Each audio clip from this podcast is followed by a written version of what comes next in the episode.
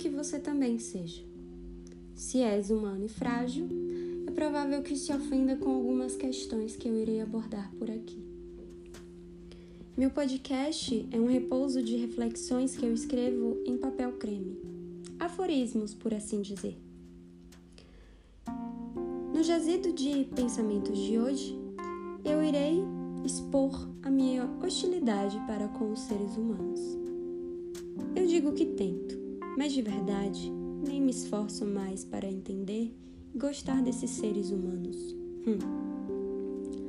No entanto, eu os tolero. Pessoas que olham para o céu e não sentem nada estão todos loucos, vazios. A maioria deles nem sequer conseguem enxergar que no mundo, no céu, existe um ponto de luz tão brilhante capaz de nos entorpecer. Eu escrevo isso presa na masmorra do capitalismo. Daqui eu observo o comportamento dos abomináveis seres das muralhas com cercas elétricas, suas roupas de marca e suas fuças snobs, como se fossem melhores que todo mundo. Porque tem uma merreca na conta. Em todo caso, não adianta eu reclamar. Nada muda. Mas é um grande alívio escrever. Faz-me sentir menos medíocre.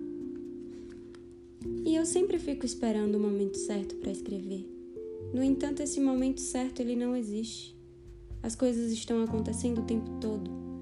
E eu me senti sendo levada pelos acontecimentos sem refletir.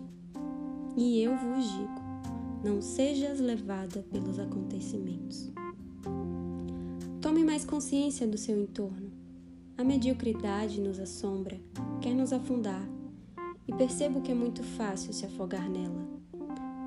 Tanto pessoas quanto objetos de distração, tudo nos leva ao mais profundo abismo do ordinário.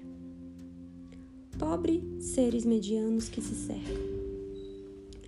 Uns aos outros, abarrotando-se de futilidades, sem sentido para nada, deixando de viver, preocupados demais com o exterior, iludidos com um futuro melhor tudo leva a crer que a decadência humana provém da tentativa falha de uma melhor ilusória.